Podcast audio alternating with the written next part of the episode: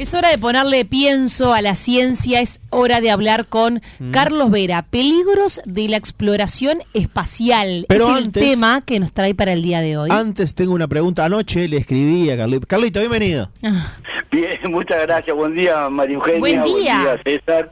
Que anden todos muy Tenemos bien. a Pablo también hoy acá, con nosotros. Ay, Pablo. Sí. Estamos de ¿Cómo estás, visita Carlito? especial. Lo hicimos elaborar un poco a este muchacho, porque está medio de vivo. Hoy estoy cobrando extra. Eh, No, no, no. Está perfecto. No, además es que no trabajó porque lo vi el domingo en el programa que tiene en televisión y que hizo un informe importante mm, tiene, sobre unas, tema. tiene unas corbatas, tiene unas corbatas hermosas. corbatas Yo no sé qué dice el aire, si dice cualquier estupidez o no, pero las, corbatas son nada. hermosas. Las corbatas son hermosas. Te unos trajes y unas corbatas que es impresionante. Eso es cierto también. ¿Eh? Te voy a regalar. Sos más lindo que Nacho, aparte. ¿Sabías? Ah. O sea, sos muy, sos- que, que- quedas muy lindo ahí. ¿Qué ibas a preguntarle a Carlos? Eh, capaz se enoja Nacho si yo le digo que sos más lindo que él. Es muy probable. ¿Es muy probable que se enoje? Sí. No, no tengo nada contra Nacho. No, no. Simplemente Bueno, que me, eh, me vamos a la tú. pregunta con... eh, por favor. Carlos, la pregunta es la siguiente. Yo ayer, te- ayer le escribí, antes de salir al aire en subrayado, porque tenía dudas, Subrayado. en subrayado, Subra. porque tenía dudas sobre eh, una situación científica, que obviamente me ibas a responder, pero claro, me, me escribiste un poco tarde, ya había pasado el informativo, entonces la voy a hacer al aire, espero no haberme equivocado. Ayer. Irán presentó un misil hipersónico. Sí. Algunos medios decían hipersónico, otros decían supersónico. Ahí está ya mi primera duda. Y lo segundo era que sí. eh, ese misil llegaba a 15 veces la velocidad del sonido. Esto es entre 14 y 15 mil kilómetros hora. ¿Están bien esos datos?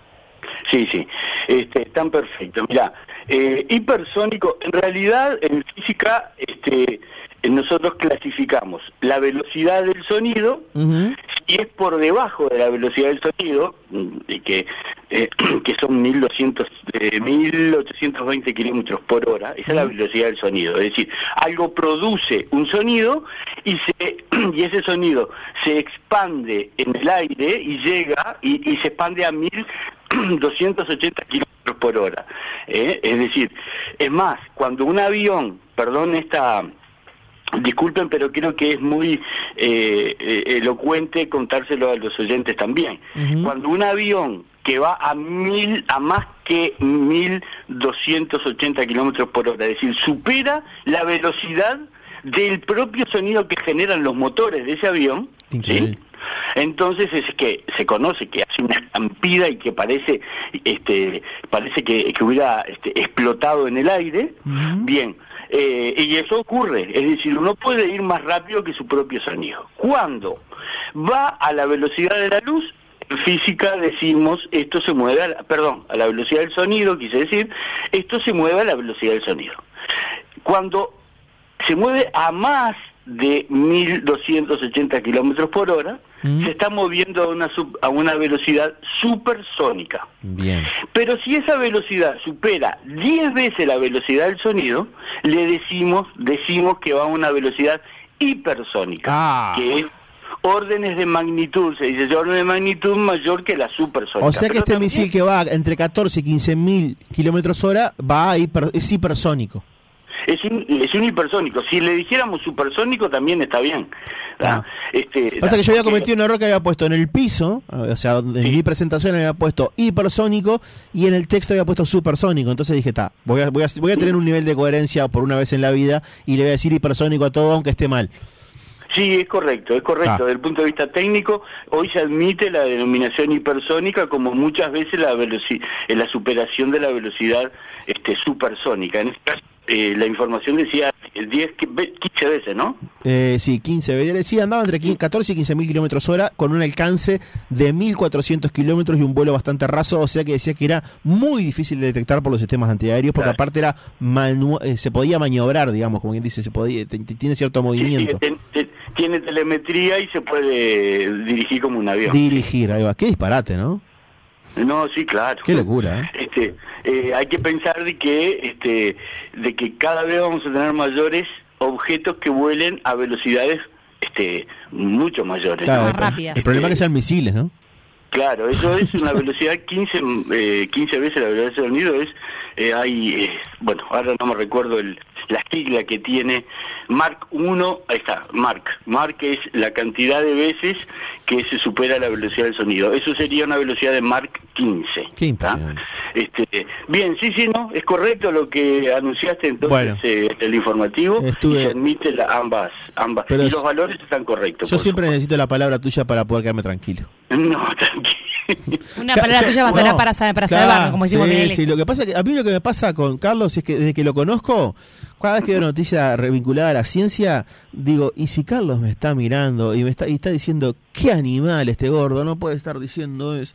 Me pongo a pensar en, En eso y este me, caso, me, me da un temor, me da un temor de que me estés evaluando del otro lado y, y- No, y para nada, viendo no, no, mi no. ignorancia absoluta sobre los temas que me No, no, no, no, no, eh, Me- no, entra chucho. de eso. Si, si yo percibiera, por ejemplo, mirando, este, mirándote a vos o mirando a, a, a Mariano en, en- en el canal 12, este, un, un error, simplemente te mandaría un mensaje y te diría, este, te lo comentaría, pero no, no, tampoco el objeto mío como televidente, este, en este caso, eh, eh, es, es juzgar nada, ¿no? No, no, jugar no, a mí me da miedo de que, de, de que veas la, la realidad mía. No, no, no, no, tranquilo. César. Que vea, que, que con tristeza te des cuenta de, de- de la bestia que tienes al lado, nada más. Carlos, hablemos de los peligros de la exploración espacial. Sí. No, No, ya pasamos de los peligros humanos, que son esto de tener misiles a 15.000 kilómetros de claro. velocidad, a los peligros que están afuera de la atmósfera. Sí, este, pero la- ambas cosas también van de la mano, ¿eh? A ver. Es decir, se pueden, se pueden hacer eh, objetos que vuelen a velocidades hipersónicas o supersónicas gracias, gracias al desarrollo de la tecnología espacial. Es decir, una cosa va de la mano con otra. Así que, este, digamos, está bien que, que, que de alguna manera nos junta el tema que nos preguntaste con lo que viene ahora. y es cierto que en ambos casos tenemos riesgos, ¿no? Este, bien, entonces, a lo que decía María Eugenia, que era el tema de hoy, este, los riesgos y los los riesgos y los peligros de la exploración espacial, este, bueno, vienen dados eh, eh, inherentes a, a- a- a cosas que ocurren porque nosotros los humanos vivimos en una atmósfera, es decir, la vida en general en la Tierra y la vida humana en particular es una adaptación de la biología a las condiciones terrestres, solamente a las condiciones terrestres.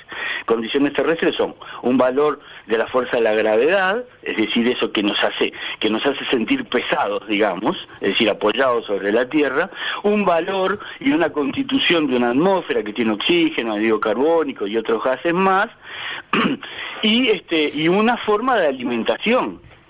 Eh, eh, todo esto es para nosotros una biosfera, pero las condiciones en las que creció el ser humano, que apareció en la evolución biológica del ser humano, es exclusivamente para esa atmósfera y este planeta. Nosotros cuando pretendemos salir de nuestro planeta, no nos podemos llevar las condiciones en que vivimos normalmente en nuestros planetas en nuestro planeta. Es decir, no nos podemos llevar atmósfera, no nos podemos llevar gravedad, no nos podemos llevar alimentación ese, eh, infinita, digámoslo así. Entonces, ¿dónde aparecen los riesgos? ¿Dónde se generan esos riesgos y esos peligros? Precisamente a- eh, con- eh, en el momento en que el, el humano, la vida humana, pretende ir a otros lugares donde las condiciones este, no son las mismas donde se prosperó precisamente esa vida en un planeta. Así que eso es lo que vamos a, a analizar.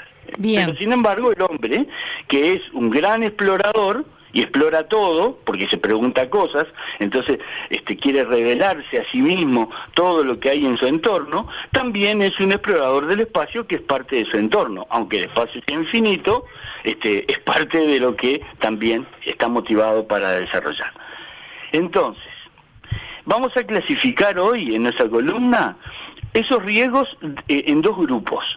Uno que es los riesgos para los humanos al, al- al- al salir al espacio, lo cual nos va a dar una perspectiva de lo hazañoso que es la exploración espacial, ¿tá? es realmente una hazaña de la tecnología humana, y también los riesgos que nosotros, los que quedamos en tierra, tenemos, este, tenemos eh, porque estamos investigando en otros planetas. Ambos tenemos riesgos. A ver. ¿tá? Salir o quedarnos. Por esa razón.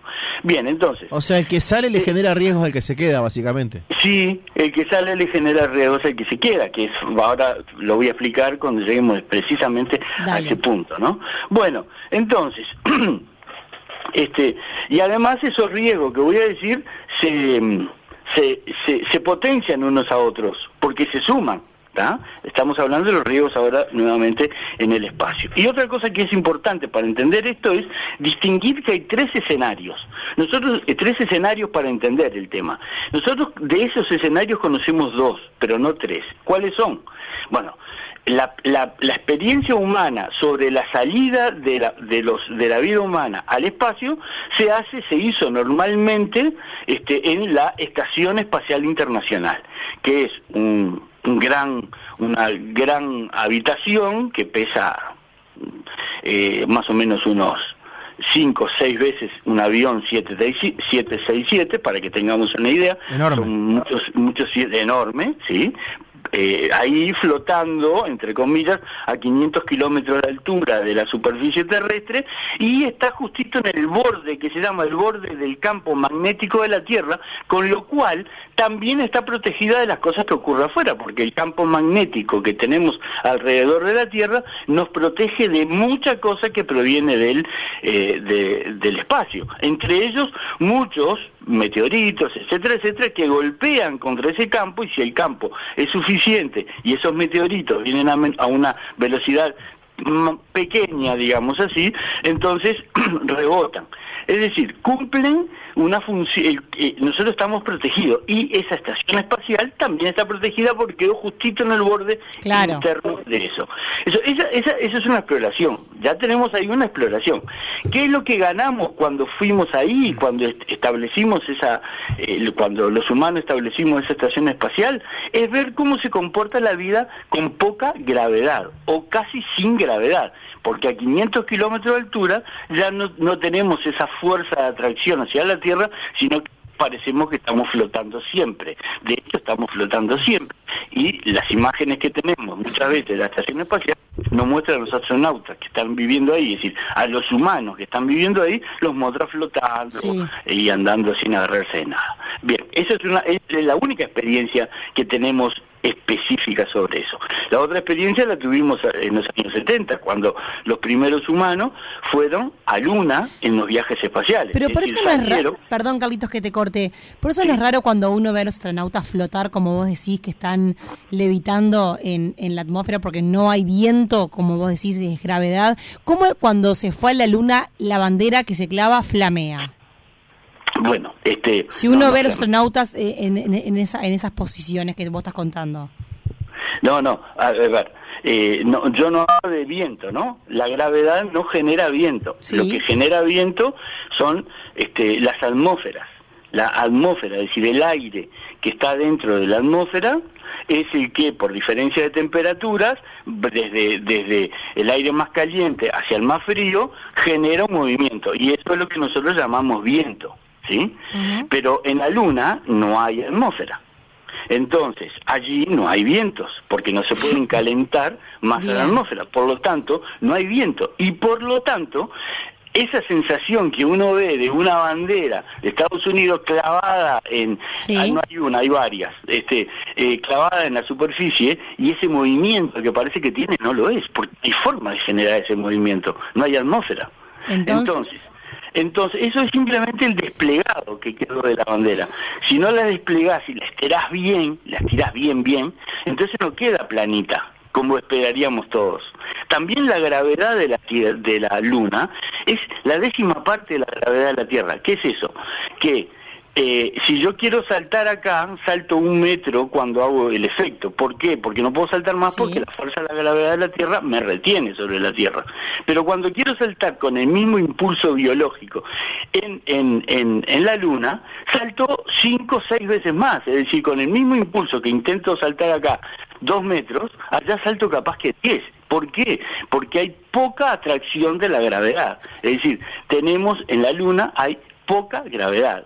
Retiene a las cosas muy, este, muy, con muy poca fuerza. Por lo tanto, ¿Por qué no se forma en una bandera como la que está allá, este, una bandera caída? Sí. porque la gravedad es tan leve que no permite que todo el objeto intente llegar a, a- a la superficie de la Luna, es decir, se, se, se, se despliegue como cuando uno despliega una tela este, en, en la Tierra. Cuando uno despliega una tierra, tierra, una tela en la Tierra, inmediatamente la tela se despliega y cae hacia, la- hacia y se dirige hacia la, la superficie de la Tierra. Y con eso queda como si la tela fuera eh, eh, lisa. ¿Correcto? Esa es la experiencia que tenemos nosotros. Pero en un lugar donde la atmósfera, perdón, en un lugar donde no hay atmósfera, no hay. prácticamente no la hay, y además hay muy poca fuerza de la gravedad, esas reglas no se cumplen. ¿Ah? No hay vientos y tampoco hay una suficiente atracción. Y quizá la tela que llevamos en esa bandera desde la Tierra no tenga, sea tan leve, tan, tan liviana, lo cual es razonable porque no van a llevar una cosa pesada este hasta la luna porque eso implicaría quién sabe cuántos miles de litros solamente levantar litro de combustible levantar este esa bandera si es pesada pero la tela es muy liviana y la fuerza de gravedad de la luna no le permite este extenderse como una tela en la tierra. Entonces no podríamos comparar esas dos situaciones y por lo tanto no podríamos hacer un juicio este técnico sobre cómo ocurren las cosas allá cuando no ocurren igual que en la Tierra. Entonces, que allá esté arrugada y, mm, parece como no desplegada o, haciendo unas ondulaciones que, que solamente responden a cómo fue desplegada por el astronauta que lo hizo, este, eh, no, no es una duda sobre el comportamiento este, de la materia en la, en la Luna. ¿Sí? ¿Por qué entonces eh, un- la nave, el módulo lunar, eh, se depositó en la Luna y no le costó nada? Bueno, porque el módulo lunar pesa mucho más que una bandera. ¿ah? Pesa. Acá y allá pesa más. Entonces, tiene, tiene, otro, tiene un comportamiento más parecido al que conocemos. Pero las cosas livianas no se comportan, y sobre todo en una bandera, que el flameo de una bandera está en relación con, el, con un viento, que es una masa atmosférica de aire que lo mueve, y allá no tenemos eso. Bueno, Bien. sigamos hablando de los riesgos entonces del humano en el espacio. Hablabas de la exposición, eh, por ejemplo, a la radiación por falta de atmósfera protectora. Sí, exacto. Bueno, entonces, eh, la primera de todas esas, este, de todas, de todos los riesgos es la, el riesgo a la radiación cuando estás en el espacio. Cuando estás en el espacio, ¿qué es lo que no tenés? Atmósfera terrestre. La atmósfera terrestre blinda, protege de los rayos, de las radiaciones intensas de, que están en el espacio, que son las radiaciones que nosotros conocemos ultravioletas, infrarrojas, rayos X, rayos gamma, que los producen los agujeros negros, los cuales ya hablamos. Y bueno, entonces, ahora, este, la, la vida humana que nació protegida de todo eso, ahora en las naves espaciales, en el espacio, eh, eh, esa protección no existe y por lo tanto la afección de la radiación lo que produce es un altísimo riesgo de cáncer. Para que nuestros oyentes lo entiendan, cuando cuando este se, cuando la medicina preventiva dice no se expongan al sol porque eso es un riesgo de cáncer, porque eso genera un cáncer de piel y está absolutamente demostrado con la vida terrestre de los humanos que adquieren el cáncer de piel, se refiere exactamente a eso, solo que ahí aumenta 15 veces la probabilidad de tener un cáncer de, de piel en este en ese caso y otros también daña el sistema nervioso central también altera las funciones cognitivas es decir todas esas radiaciones también reduce la función motora es decir la movilidad de la vida humana fuera de la tierra y además provoca cambios de comportamiento en las personas que están viviendo fuera del espacio. Con lo cual eso es un- uno de los mayores riesgos que que, que, que enfrenta la salida de un Si será fuerte el amor de los científicos para poder viajar con todo lo que estás contando, porque realmente vos contás que tienen 15 veces más de probabilidad de contraer una enfermedad terminal como Sí. un cáncer, eh, Sí. afectaciones en el sistema nervioso, sin embargo uno ve que, que, que- van. O sea, Sí, hay- hay que realmente es claro- increíble. Sí, sí, correcto. Hay que tener claro que no que la dosis de radiación recibida por una persona para que provoca para que produzca un- produzca un riesgo de cáncer está en relación también al tiempo. Cuanto menor tiempo... Bueno, claro, la exposición. es la exposición. Cuanto Claro. menor tiempo estamos expuestos, entonces menor probabilidad de, de, de que se genere un, un cáncer o, o se genere una enfermedad de alguna de esas que nombré. Eh, porque también nos podríamos preguntar, bueno, ¿y todos los astronautas que viajaron a la Luna? Porque nosotros como humanos, al único lugar donde fuimos tripulados fue a Luna, no a ningún otro de los planetas que ya fuimos, ¿no? Es decir, a Luna. Bueno, ¿y por qué ninguno de esos contrajo un cáncer? Porque esos vuelos duran tres días. Pero no es lo mismo tener tres días de exposición en una nave que también, y en un traje espacial que también tiene materiales que que blindan, que, que protegen, pero no del todo, este, eh, no es una atmósfera eh, que está protegiendo, pero no es lo mismo pensar en la exploración a Marte, que es lo que estamos haciendo ahora, incluso con turismo y toda esa cuestión, que tiene entre nueve, entre ocho y nueve meses de, de- solamente de tiempo de ida. ¿tá? Entonces, eso, eso sí va a generar, o hay que, hay que pensarlo, es un riesgo real. ¿Tá? La radiación es un riesgo real. Bien, el segundo aspecto, el segundo riesgo para los humanos en el espacio es el, es el riesgo de aislamiento y de confinamiento, ¿no? ¿Por qué? Porque no se puede mandar allí una nave espacial este, con todo el espacio que nosotros queremos. De hecho, si, si nosotros tenemos la experiencia de lo que hemos, de lo que la humanidad ha enviado a Luna, es una, es una pequeña nave de cuatro, es un pequeño cono, digamos, de, de cuatro metros de ancho, ¿ah? por tres metros de altura. Claro. Pero eso, eso no, no- es todo hábitat humano. Entonces el comportamiento entre los grupos de personas que están atestados en el espacio pequeño, esto durante un largo tiempo, produce un segundo aspecto, ese, el de estar permanentemente aislado y confinado. Eh, y eso, bueno, está. hay, eh, hay, a ver, ahí viene otro, otro aspecto que ya lo hemos hablado, que es el valor de la telemetría. Es decir, en los trajes espaciales y en la propia nave van sensores que pueden indicar ese comportamiento biológico que empieza a- que empieza a aparecer, digamos, ¿no? Cuando la gente se pone de mal humor. Sí, claro, la convivencia, eh, punto. eh, sí, la convivencia, bueno, ah, pero también eso hay, eh, eh, ese tipo de comportamientos tiene, este, modi- eh, modifica datos biométricos, Eh, por ejemplo, la frecuencia cardíaca, ¿sí? Entonces, eh, el- ¿Cómo se, se está resolviendo eso? Bueno, con esa biometría que pueda detectar esos factores de riesgo de, de- problema interno en la convivencia por hacinamiento de manera temprana. Y, este, pero no solo eso, también hay un programa de, trabajo y de rendimiento. Un astronauta no va a pasear. Y cuando nosotros vayamos al- en esta etapa de los próximos 100 o 1000 años, que vayamos a conquistar, no vamos a pasear. ¿Tá? En realidad iremos a hacer trabajos. Y la carga de trabajo y el rendimiento de ese trabajo nos genera un estrés que es un estrés que está ahí adentro, es el estrés mayor que tiene un grupo de exploración.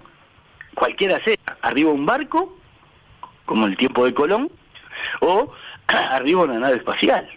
Entonces, es, también la carga de trabajo y el rendimiento está siendo estudiado dentro de ese eh, hacinamiento. Y otra cosa es la terapia que llama terapia de la luz, porque nuestro cuerpo biológico se rige por el horario del sol. Nosotros, repito, nacimos en un planeta que nos dio, que tuvimos vida por el sol.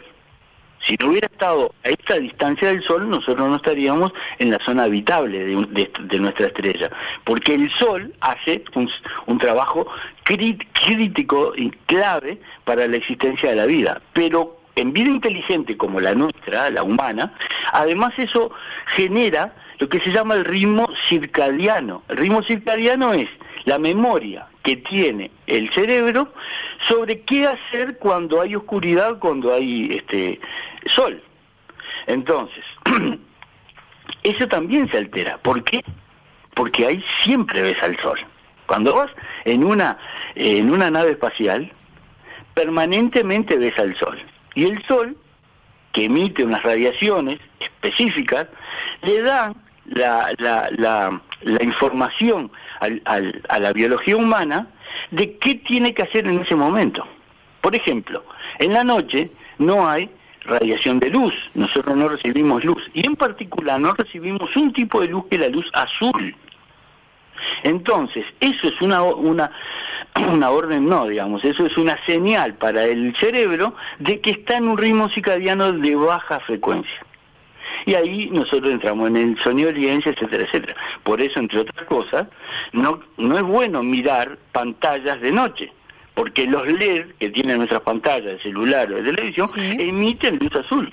Claro. Y Por eso no duermo ni de casualidad. Porque claro, estás mucho y tiempo. bebés y los niños. No, cuando- es que- es mirando- Y- la luz azul altera y dice en el ritmo circadiano de la persona, dice, no, mirá que tenés sol. Ah, Así y que ahora- entonces con, con- con las televisiones LED hoy también, o, o los plasma, digo, no- ya no sé cómo Sí, se sí, llama. Sí, sí, Qué increíble, yo lo al revés, ¿no? Es como necesito mirar algo a ver si me viene sueño.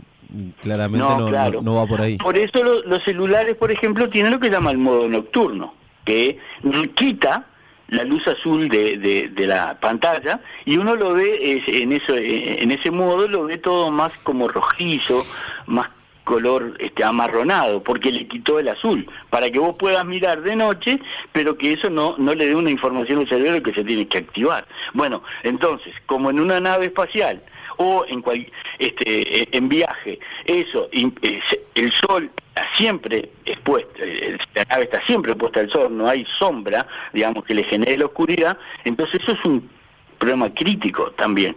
Entonces eso, eso, eh, eh, eso se está estudiando, esa terapia del sol, para este, que no produzca ningún cambio en el, en, la, en el ciclo circadiano, en el cambio de las fases humanas y en el estado de alerta que se pone el cerebro cuando, cuando está de día, que se tiene, tiene que cuidar.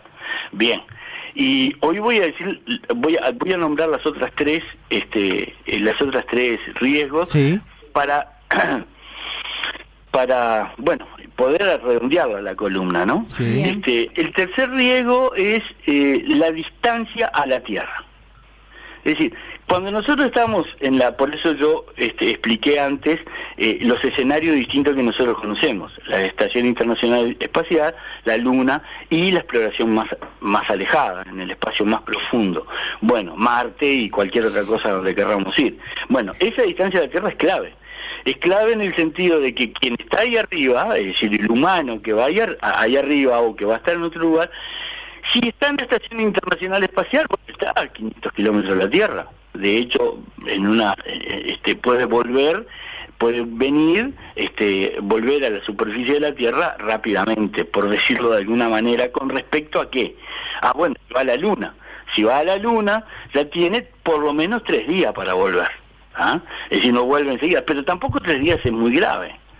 Pero cuando uno se va al espacio profundo, es decir, y pretende ir a Marte y pretende ir más allá, ya son años. Y si te pasa algo, ¿tá? Por favor. una vez que, que, que quemes este, todo el combustible para salir de la Tierra, ya no hay vuelta atrás para reabastecimiento ni para cambios. ¿Y con la energía Entonces- solar no? ¿Perdón? Sí, por ejemplo, con, con- con paneles o algo no se puede, no se podría reactivar hoy. No, sí, sí, sí, claro. Ah. No, yo lo que digo es que si vos en la mitad de una misión a más en el espacio profundo la querés abortar, no tenés cómo, Ah, no tenés cómo. Eh, eh, sobre todo porque vas muy lejos. Esa distancia de la Tierra es un riesgo asociado a cualquier exploración espacial. Y todavía ni te cuento si en esa distancia, por ejemplo, nosotros a, a Luna tenemos un retraso de 8 segundos. Es decir, mandamos un mensaje y a los 8 segundos le llega a la gente que está en Luna. Luna manda un mensaje a Tierra y a los 8 segundos está en Tierra. Eso es nada. Pero cuando vas a Marte o vas más allá, tenés un retraso de 20 minutos en una dirección. Es decir, mandás un mensaje y llega a los 20 minutos los que están allá. Y los de allá mandan un mensaje y llega a los 20 minutos acá. sí, una Entonces, diferencia de si 40 vos- minutos en- eh, para la comunicación. Sí, hay, hay- pero suponete que ahora tenés humanos viviendo en, en, en, en Marte en el tipo de vivienda que se pueda. Por ejemplo, la propia nave espacial, ¿tá? Que está ahí aposada y que funciona de hogar, digamos. Y alguien tiene un gran problema de alguna especie, o una persona, ¿verdad?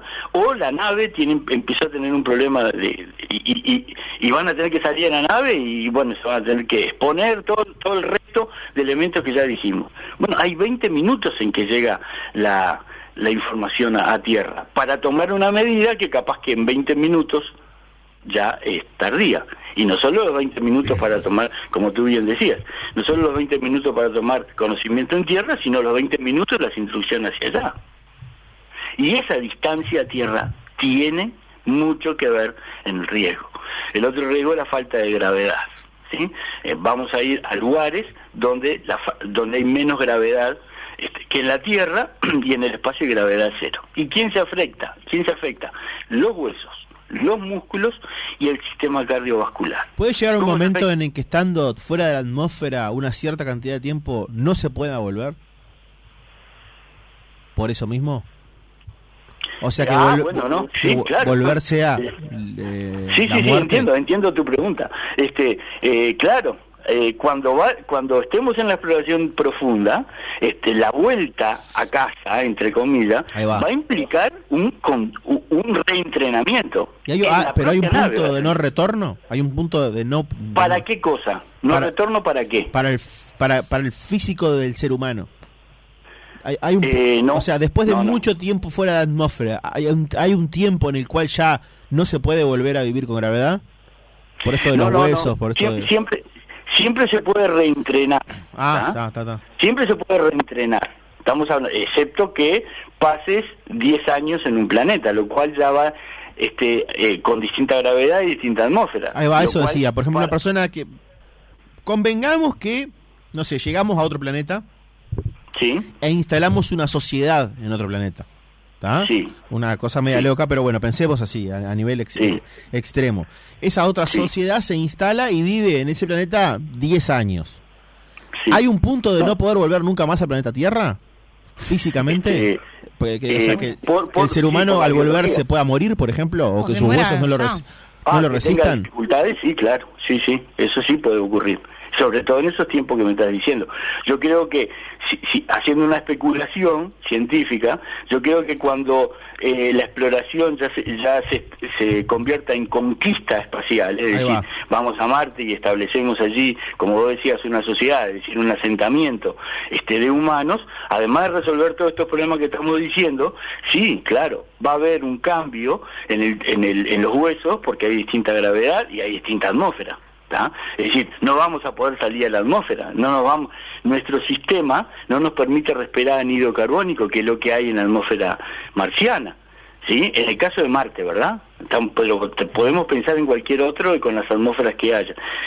Yo decía que los huesos, los músculos y el sistema cardiovascular son las tres cosas que se van a modificar rápidamente. Los huesos, porque van a recibir una señal biológica que dice que ya no es necesario en la ingravidez, en la falta de gravedad, ya no es necesario tener huesos tan tan este tan gruesos, digamos, ni tan conformados, porque ahora ya no tenés que apoyar en ninguna parte, sobre todo en los huesos, durante mucho tiempo en el, eh, volando en gravedad cero. Eso genera osteoporosis. Y la osteoporosis es una va. enfermedad permanente. Ahí va. Eh, Y cuando, cuando y lo otro, que estar permanentemente en ingravidez genera pérdida del control del equilibrio.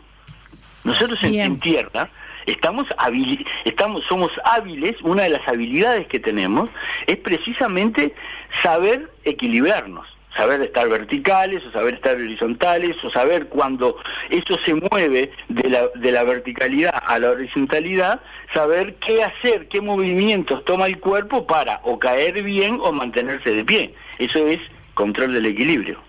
Olvidémonos de eso, ¿no? Viviendo afuera, eso es otro gran riesgo. Bien, Carlitos.